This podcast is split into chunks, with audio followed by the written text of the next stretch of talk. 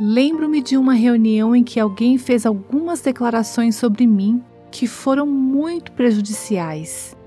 Pelo menos eu achei que fossem. Quando cheguei em casa, comecei a deixar pensamentos vingativos se enraizarem em minha mente.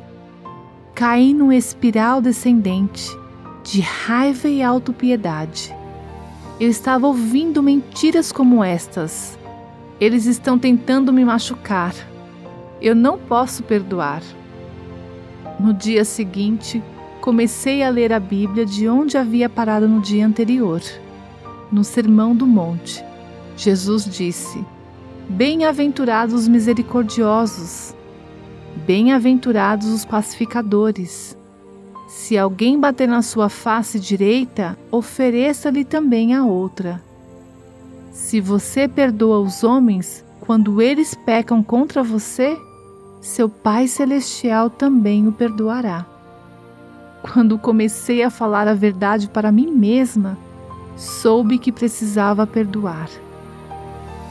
Você será tentada a ouvir algumas mentiras hoje.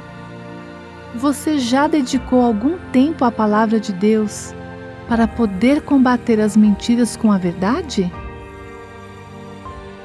Você ouviu Buscando a Deus com a viva nossos corações.